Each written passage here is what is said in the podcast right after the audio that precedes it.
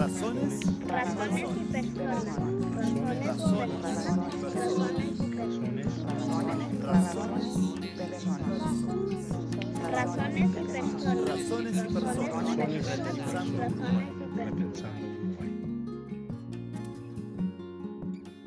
Mi nombre es María José Álvarez y esta columna es tal vez la más perenne que he escrito para Razones y Personas y por eso la elegí para inaugurar esta serie de podcasts en nuestro blog. Se llama Publicar sobre o desde Uruguay y podría llamarse o extenderse Publicar sobre o desde los países del tercer mundo o los países eh, en vías de desarrollo. Uno de los dilemas a los que se enfrentan las ciencias sociales del sur local, la crecientemente popular idea de sur global me parece pretenciosa, es publica globalmente y muere localmente o publica localmente y muere globalmente. La frase es de Sari Hanafi, un sociólogo que desde otro lugar del sur global, el Medio Oriente, escribe sobre qué significa para él este dilema. Conexiones globales siempre ha habido, incluso a veces más significativas que las actuales. No nos olvidemos que en 1967 nuestro sociólogo más reconocido en el exterior, Aldo Solari, coeditaba un libro nada menos que con Lipset, quien fuera presidente de la Asociación Americana de Sociología. Una coautoría de esa magnitud creo que no se ha vuelto a ver, y fue hace medio siglo. Sin embargo, mucha de la producción local es mm, no solamente en español, sino muy local, o con redes regionales extremadamente acotadas. Seguro no las lee Sari Hanafi en Beirut, ni muchos otros en otros lugares que tal vez tengan cosas en común con nosotros o puedan iluminarnos nuestros casos o problemas. Esto es particularmente así en Uruguay, donde el Sistema Nacional de Investigación todavía premia mucho más la producción local. De hecho, mientras escribo esto y reviso los eh, CBU y los currículum vitae de Uruguay del Sistema Nacional de Investigadores y veo las publicaciones de las personas de nivel 2 en ciencias sociales, veo que tal vez en Uruguay esto todavía no es un dilema. Todavía se puede publicar local y ser muy reconocido. Pero esto ha cambiado en muchos otros países y está cambiando entre los investigadores jóvenes en nuestro país. Si comparamos los nivel 1 con los nivel 2, por ejemplo, se ven cambios en las publicaciones, se ve un lento cambio hacia una presencia más global de la investigación en el sentido de publicaciones más internacionales. ¿Por qué Uruguay todavía no tiene esto como dilema, como, como un gran dilema? Esto ocurre por muchas razones, entre otras por el multiempleo de muchos académicos que terminan dedicando gran parte de su producción a producción gris, es decir, informes de investigación para agencias del Estado, ONGs o agencias internacionales. Mucho de este material daría para escribir artículos fantásticos, pero no hay tiempo o no hay estímulos para esto. También ocurre por la falta de incentivos claros y suficientes, al menos en ciencias sociales, y creo que economía es diferente aquí, para publicar en revistas indexadas. La falta de incentivos viene desde las decisiones del Sistema Nacional de Investigadores, al menos para ciencias sociales, y desde las universidades. Sin embargo, eso también ocurre por acciones deliberadas de algunos académicos de no querer participar en discusiones más globales, no exponerse a la revisión de pares que es tan relevante para construir comunidad, y no hacerlo en ámbitos donde esa revisión es ciega.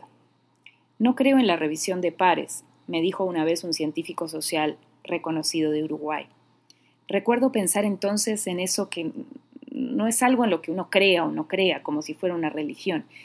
Eso es algo que los académicos hacemos honorariamente con el objetivo de mejorar el trabajo del otro y de validar el conocimiento.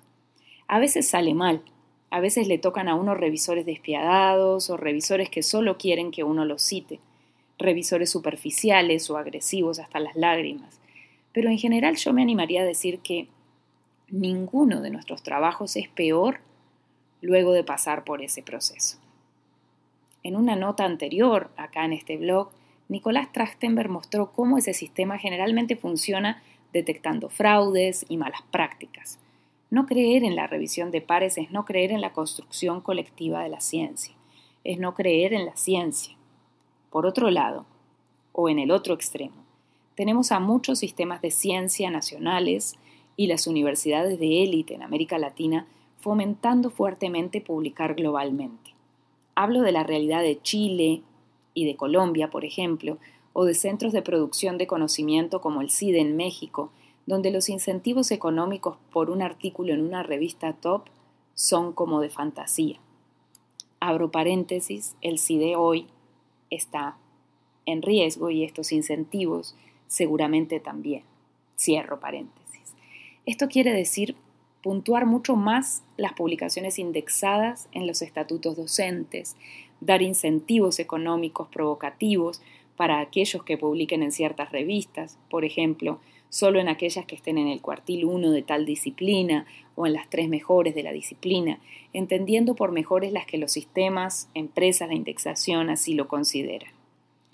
Publicar globalmente tiene ventajas enormes, como que nos pueda leer el amigo Hanafi desde Beirut y comprender que sus problemas son parecidos a los nuestros. Otra ventaja fundamental es que nos obliga a someternos a sistemas de validación del conocimiento exigentes y no parroquiales. Pero como dicen los gringos, no hay almuerzo gratis.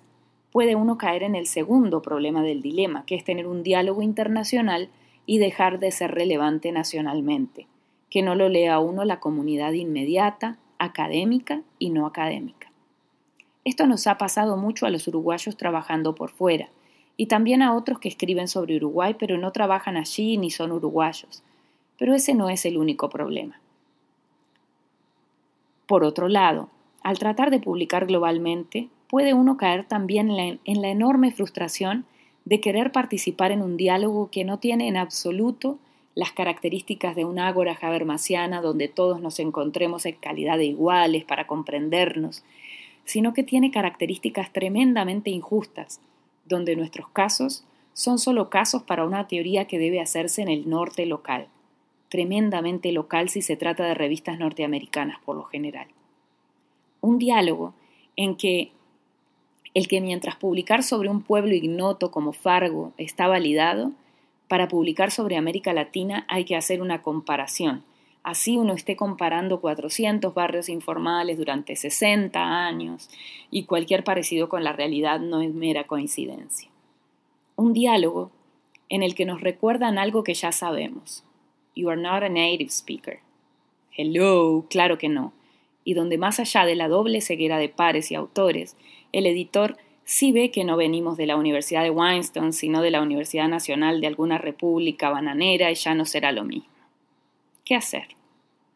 Yo no soy especialista en temas de ciencia, hay otros que han pasado por este blog, como Carlos Bianchi, por ejemplo, que saben mucho más de esto u otros que han trabajado sociología del conocimiento, que están también en el blog, como Gaby Avent, que por eso nos hacen propuestas indecentes y provocadoras que irónicamente nos invitan a pensar.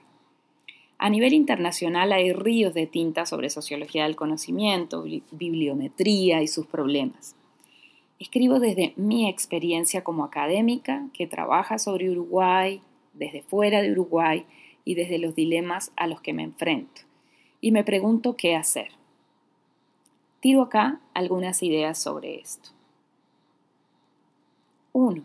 No puede haber revistas universitarias sin revisión de pares. 2. Trabajarle a las indexaciones, pero siempre en acceso libre. En esto hay muy buenos ejemplos como la revista de estudios sociológicos del Colmex, que está logrando indexarse bien, pero no pierde su acceso libre. Esto es importante para que lo pueda leer a uno la comunidad relevante que no siempre tiene acceso a bases como JSTOR u otras. 3. Tratar de publicar en las revistas internacionales, por supuesto. Viendo las hojas de vida de los currículums del SNI nuevamente, hay mucho por hacer e incentivar en este campo. Es importante meterse en ese juego porque es un juego que nos obliga a dialogar, a validarnos internacionalmente, a apuntarle a la excelencia, a crear ciencia más allá de nuestros lugares seguros. 4. Dar la pelea por mejorar las condiciones del diálogo. ¿Cómo? Metiéndose dentro de las organizaciones profesionales y consejos editoriales de revistas internacionales y exigiendo que los artículos en inglés sean más respetuosos con la cantidad de literatura existente localmente sobre el mismo tema, que los temas tengan representatividad regional y dejen de ser locales pero en inglés, por mencionar solo algunos aspectos. El ejemplo de Juan Pablo Luna en este momento como editor de Latin American Politics and Society es una muy buena noticia en este sentido y ahora acaba de asumir como editor de otra revista de ciencia política. Como revisores de esas revistas internacionales, tomarnos muy en serio la tarea más allá de ese artículo. Este es el quinto punto. Nuestra tarea es también mejorar la inclusión de publicaciones en español o en portugués o en farsi en esas revistas. 6. Para quienes estamos en sistemas que solo premian las publicaciones globales, buscar un balance.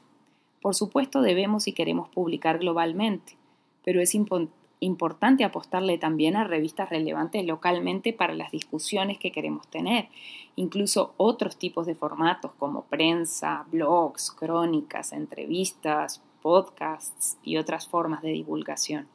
Esto requiere cierto altruismo, pues esos artículos comillas, no cuentan al momento del ascenso, ni van a ser tan citados, ni dan incentivos económicos en las universidades, pero son muy importantes para construir comunidades locales. 7. Dejar chacras y cultivar redes locales, regionales e internacionales, asociarnos más, en lugar de que cada departamento en cada país, en cada ciudad tenga su revista. ¿Por qué no pensar en revistas que roten departamentos, ciudades y países? Cuando las revistas están asociadas a departamentos y cuando los sistemas de ciencia premian que cada departamento tenga su revista, es difícil conseguir buenos artículos para todas esas revistas cuando los académicos les están diciendo al mismo tiempo que deben publicar en un grupo selecto de revistas internacionales.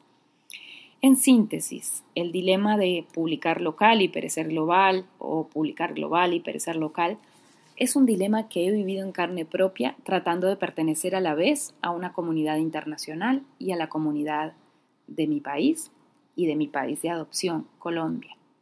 Creo que en ciencias sociales en Uruguay solo muy recientemente estaba apareciendo este dilema entre los más jóvenes, pero todavía no hay demasiada conciencia del dilema.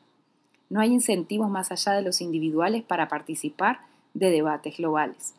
Esos sistemas de incentivos son necesarios, sin dejar que se vuelvan nuestra propia jaula de hierro beberiana. No hay una sola manera de validar conocimiento, y hay, creo yo, que mantener un balance publicando para audiencias diversas. La tarea no es fácil. En definitiva, ser científico en el sur local implica muchos desafíos a los que las personas del norte local no se enfrentan. Allí suele haber solo una forma de validar el conocimiento.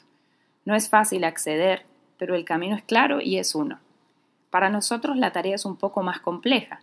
Sé que este grupo de ideas desorganizadas perecerán globalmente, pero espero que tengan algún efecto local.